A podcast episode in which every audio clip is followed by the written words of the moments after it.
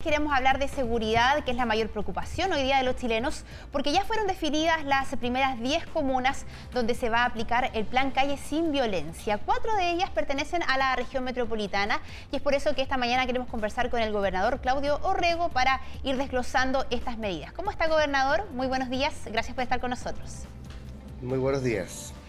A ver, em, a modo de contexto, es un plan que tiene cuatro ejes, ha dicho el gobierno, persecución penal efectiva, mejoramiento urbano, cámaras de seguridad, patrullajes, en fin. Y acá en la región metropolitana es Santiago, Lo Espejo, Puente Alto, La Pintana. ¿Qué le parece este plan para ir comenzando a conversar esta, en, esta mañana? Bueno, déjame partir por el principio. Yo creo que efectivamente estamos viviendo eh, el momento más crítico en materia de seguridad en la historia de nuestra ciudad eh, la cantidad de homicidios, de uso de armas de fuego, de crimen organizado, eh, nunca antes la habíamos visto. Y eso requiere, obviamente, eh, un tipo de aproximación distinta a lo que hemos visto en el pasado. por eso que yo celebro que hoy día se esté intentando tener una nueva aproximación a este tema por parte, en este caso, del gobierno central. las comunas que tú mencionas, del caso de la región metropolitana, son sin duda comunas que tienen que estar. ¿Ah? Eh, la comuna Santiago hoy día es la comuna con más homicidios de Chile, no solamente de la región metropolitana. Puente Alto, La Pintana y Los Espejos son comunas que tienen enormes dificultades, sin lugar a dudas. Eh, obviamente me gustaría ver otras comunas de nuestra región.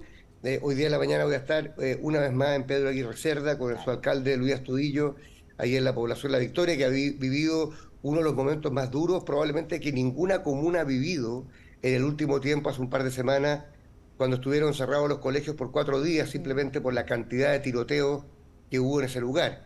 En consecuencia, me parece bien por dónde se está partiendo. Eh, no conozco los detalles, me gustaría poder eh, conocer los detalles y sobre todo los criterios para ver cuáles son las próximas comunas, porque creo que podríamos también aportarle al gobierno con ideas y con nuestro conocimiento de terreno. Yo ayer estuve eh, en Bajos de Mena y también en, en los navíos en la Florida, Así que estoy toda la semana recorriendo el territorio y creo que podemos seguir aportando también a la labor que está realizando el gobierno.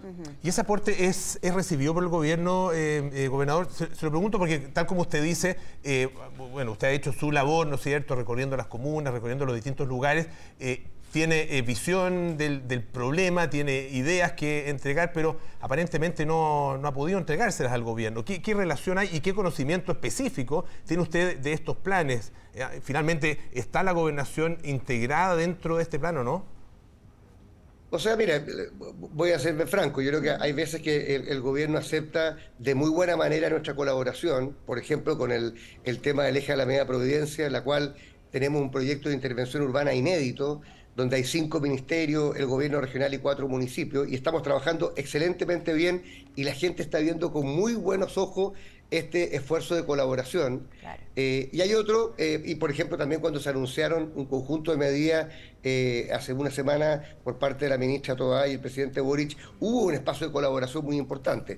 Este, esta intervención en particular, no conozco los detalles, eh, eh, y me gustaría obviamente poder aportar en él. Creo que eh, no solamente, Polo, por lo que tú dices respecto de, lo que hemos estado haciendo hoy día. yo fui intendente también, fui ocho años alcalde.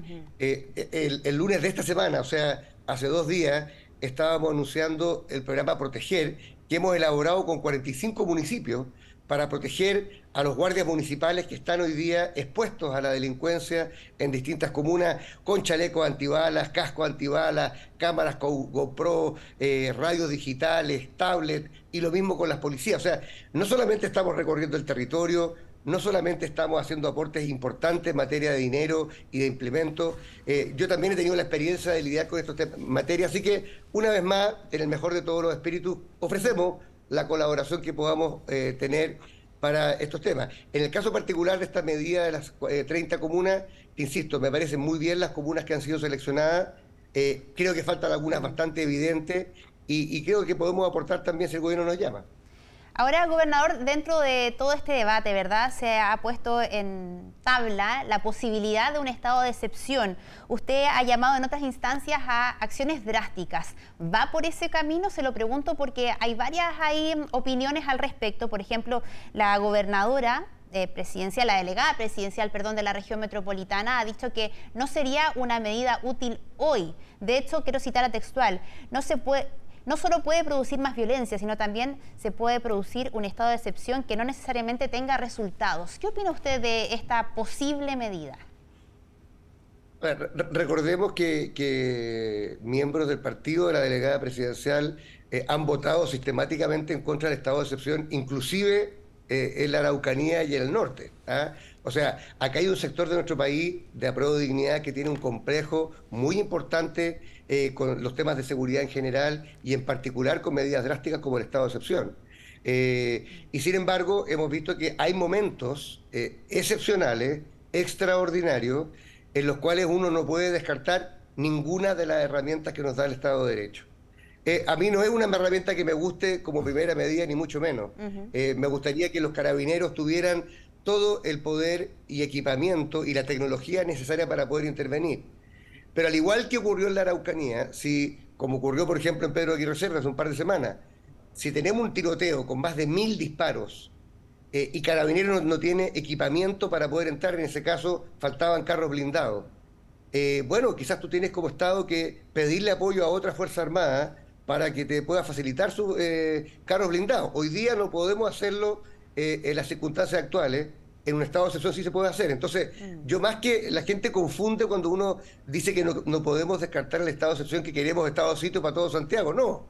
Lo que estamos diciendo es tener la facultad legal para poder usar ciertos implementos y apoyos logísticos, por ejemplo, en materia de inteligencia o de tecnología de eh, otras ramas de las Fuerzas Armadas en el caso que fuera necesario.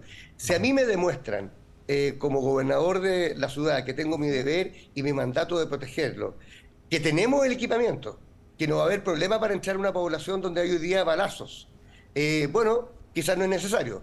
Pero lo que yo he estado viendo es que nos falta ese equipamiento. De hecho, tenemos una reunión con el general director de Carabineros nuevamente, ya hemos tenido dos de trabajo, porque estamos dispuestos a apoyarlo también con recursos como gobierno regional para comprar ese equipamiento que hoy día eh, no tenemos en la cantidad que se requiere, al menos en nuestra región, porque insisto, el delito cambió, ya no estamos hablando del lanzazo, del tipo que te roba en la esquina, no, estamos hablando de bandas de crimen organizado que de facto tienen un estado de excepción en algunas poblaciones. Por ejemplo, lo que pasó en la población La Victoria hace un par de semanas.